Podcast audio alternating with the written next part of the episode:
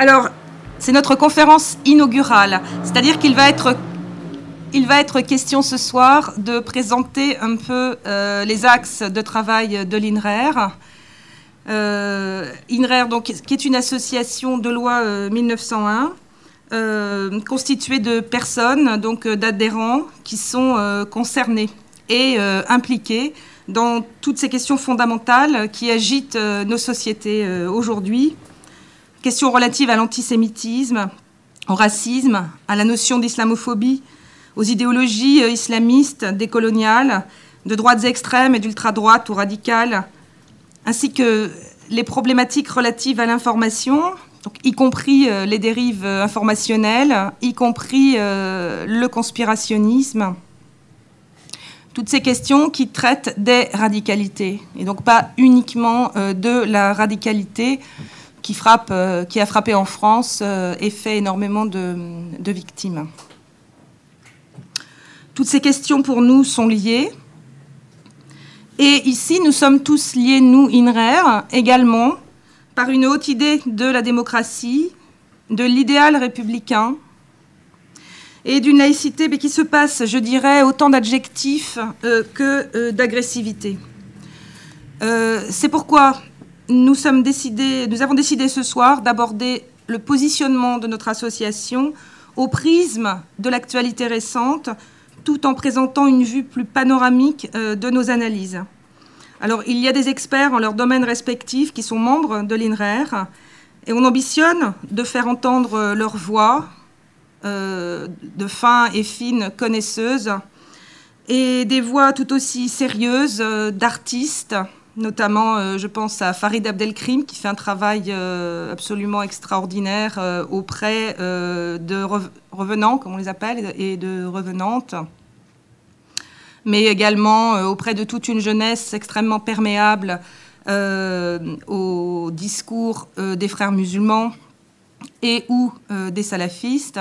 Il le fait par le biais de l'art, de la culture, du théâtre, mais également des personnes qui sont au quotidien sur le terrain, qui ont à nous apporter leur savoir, leur pratique, leur expérience, leur témoignage en quelque sorte, des voix que l'on entend trop peu à notre goût euh, dans le débat public et dans les médias euh, que nous jugeons euh, extrêmement phagocytés par de vaines polémiques la plupart du temps, alors que nous vivons des temps très difficiles et qu'il nous semble extraordinairement important de rassembler des forces, des expériences, des savoirs, des volontés, des désirs pour agir ensemble, chacun à sa façon, chacun avec ses connaissances dans notre société. Nous ne nous considérons pas comme des soldats en guerre. Nous avons trop de respect et de reconnaissance pour tous ceux qui assurent notre protection et nous défendent au péril de leur vie. Ainsi, on ne considère pas euh, ce que l'on entend dorénavant bien trop souvent, l'État ne fait rien, le gouvernement ne fait rien. On peut reprocher des tas de choses, hein, notamment par rapport au Bataclan, etc. La question n'est pas là. Je parle bien de ces généralités qui mettent en cause les institutions, ce qui est euh, dangereux. Nous ne considérons pas que personne ne fait rien. Ces discours sont mensongers et nihilistes. De la même façon, nous ne nous considérons pas comme des résistants qui seraient assiégés par nos concitoyens musulmans et ou euh, d'origine euh, ethnique, culturelle euh, différente d'une majorité présentée comme blanche et chrétienne, un peu trop souvent à notre goût ces temps-ci. En conséquence de quoi, l'INRER n'est pas Radio Londres. Alors nous avons l'honneur d'ouvrir notre cycle de conférences en compagnie donc de Jean-Yves Camus, que vous êtes nombreux à connaître, et de Jean-Yves Franchère. Je vais les laisser se présenter euh, l'un et l'autre.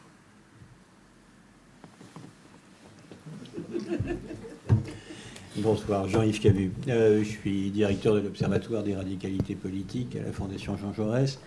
Donc nous, avons un champ d'études qui couvre l'ensemble des radicalités politiques. C'est vrai qu'au départ, le noyau initial de, chercheurs avait plutôt abordé les droites extrêmes dans leur diversité. Et puis petit à petit, nous nous sommes dit qu'il était évidemment indispensable de couvrir aussi l'ultra-gauche et évidemment l'islam radical. Mais nous l'avons fait avec, comment dire, une précaution qu'il me paraît indispensable de prendre quand on veut faire euh, un travail un tant soit peu scientifique, qui est de ne pas s'improviser parce que nous ne sommes pas. Euh, personnellement, ça fait 30 ans que je travaille sur les radicalités. Je, vous dis très modestement, mais je crois que c'est indispensable. Je ne suis pas arabisant. Je ne fais d'autres terrains dans le monde arabo-musulman que celui que ma qualité de touriste ou éventuellement de, de visiteurs euh, d'une quelconque université étrangère peut me donner l'occasion de, faire, je, ne me voyais pas aborder dans le cadre d'un observatoire des radicalités politiques l'analyse d'un islam radical que je ne connais que de seconde main. Donc il a fallu que l'on trouve effectivement des gens qui sont pour le coup euh, qualifiés, compétents et volontaires pour mettre la main à la pâte. Nous l'avons fait aussi sur l'ultra-gauche. Donc voilà, on couvre maintenant l'ensemble du spectre des, radicalités. après, pour la partie plus universitaire de mon travail, j'avoue humblement que je me suis expatrié et que depuis quelques années, je travaille avec une université américaine à Washington sur un très gros programme qui consiste à établir la, cartographie des relations entre la Russie URSS et euh, les droites européennes. Euh, on a donc déjà trois volumes qui ont été publiés, deux à, venir. Alors on est sur un créneau évidemment très étroit, mais qui a à la fois une certaine actualité et puis qui en même temps permet d'aborder euh, des, recoins euh, encore méconnus du champ historique. Jean-Yves Franchère, donc je suis professeur de théorie politique à l'Université libre de Bruxelles. Donc je, ne suis pas, euh, là je suis encore moins un, bon connaisseur euh, des radicalités euh, islamiques que Jean-Yves Camus et euh, je me situe dans le champ davantage de la philosophie politique et de l'histoire des idées. J'ai commencé par travailler euh, sur la tradition de pensée contre-révolutionnaire, spécialement sur la pensée contre-révolutionnaire catholique. Donc mon domaine d'expertise, ça a été l'histoire des idées et en particulier l'histoire donc des traditions, des anti-lumières, de la contre-révolution, des anti-modernes, ce qui m'a conduit à, à pratiquer un peu ou à travailler un peu les grands penseurs contre-révolutionnaires ou anti-modernes euh, du XXe siècle euh, également. Ça m'a conduit aussi euh, à m'interroger sur les philosophies de la République et sur les philosophies de la laïcité que j'ai abordées donc à partir de ceux qui les ont contestées. Et je travaille actuellement depuis un certain temps avec ma collègue Justine Lacroix sur les critiques des droits de l'homme, donc ce qui nous a conduit à publier il y a deux ans au Seuil un livre intitulé Le procès des droits de l'homme, qui est une tentative de cartographie et de généalogie des grandes critiques des droits de l'homme. Et nous continuons ce travail, nous, nous préparons un petit livre plus disons, euh, militants et moins érudits pour euh, défendre les droits de l'homme euh, contre les attaques dont ils font de plus en plus intensément l'objet actuellement dans le champ intellectuel et politique. Merci. Donc on est vraiment très très heureux de recevoir Jean-Yves Camus et Jean-Yves Pranchère. Et on est très honoré d'être invité. Tout à fait. Alors je vais, euh, merci, tracer euh, un petit euh, panorama et puis vous parler des trois sujets globaux que nous allons aborder ce soir. alors nos sociétés, donc telles que nous les vivons aujourd'hui, sont traversées par des idéologies extrémistes issues de mouvances ou de mouvements constitués, notamment, alors pour ce qui concerne plus mes, mes, travaux en tant que journaliste, pour ma part, je ne suis pas je ne suis pas euh, universitaire et je suis bien heureuse d'être entourée euh, d'hommes aussi euh, talentueux, notamment donc par les frères musulmans et l'extrême droite. un premier point essentiel doit être souligné. L'avènement d'Internet et sa démocratisation favorisent de nombreuses confusions et un délabrement, je le disais tout à l'heure, un délabrement terrible du, du débat public.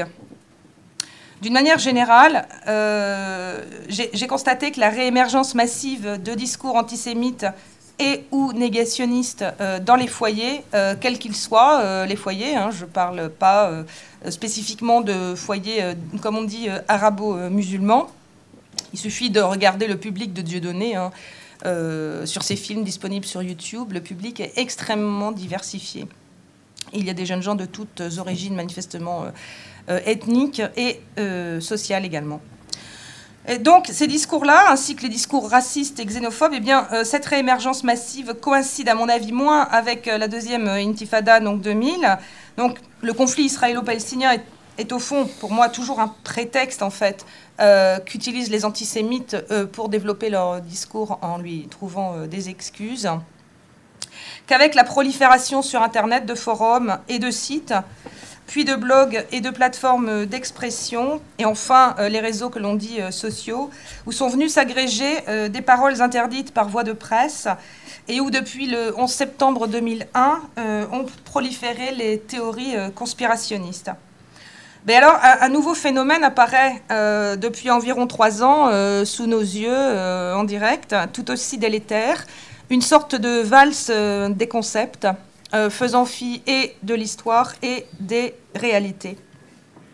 Ainsi, mais on y reviendra euh, notamment avec Jean-Yves Pranchère, les lois relatives aux expressions haineuses et euh, les lois mémorielles sont remises en cause au prétexte fallacieux que toutes les avancées de l'antiracisme auraient été dévoyées par les discours racialistes portés par le groupuscule, notamment des indigènes de la République.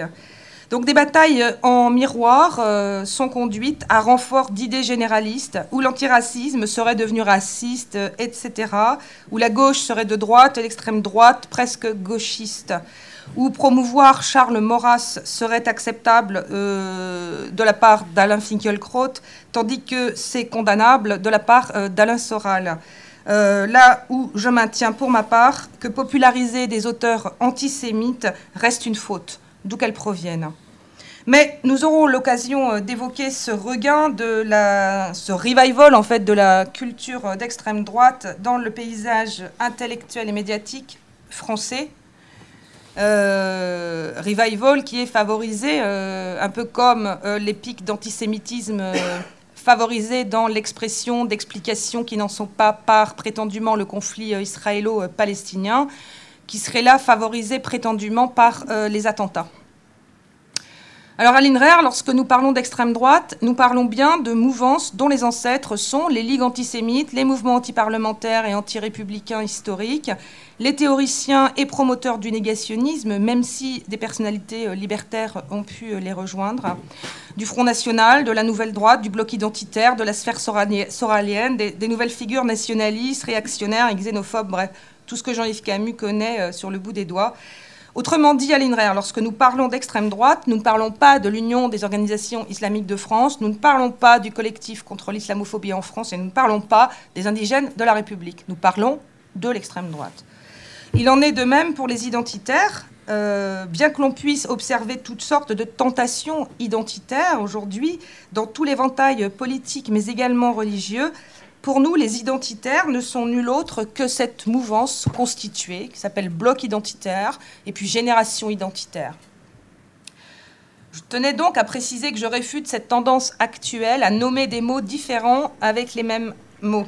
Ces phénomènes, ces idéologies ne sont pas issus de la même histoire, n'ont pas les mêmes trajectoires, ne partagent ni les mêmes militances, ni les mêmes idéologies, ni les mêmes objectifs. En effet, si euh, les frères musulmans et si l'extrême droite et si l'État islamique rêvent d'une prise de pouvoir, il s'agit d'un trait commun.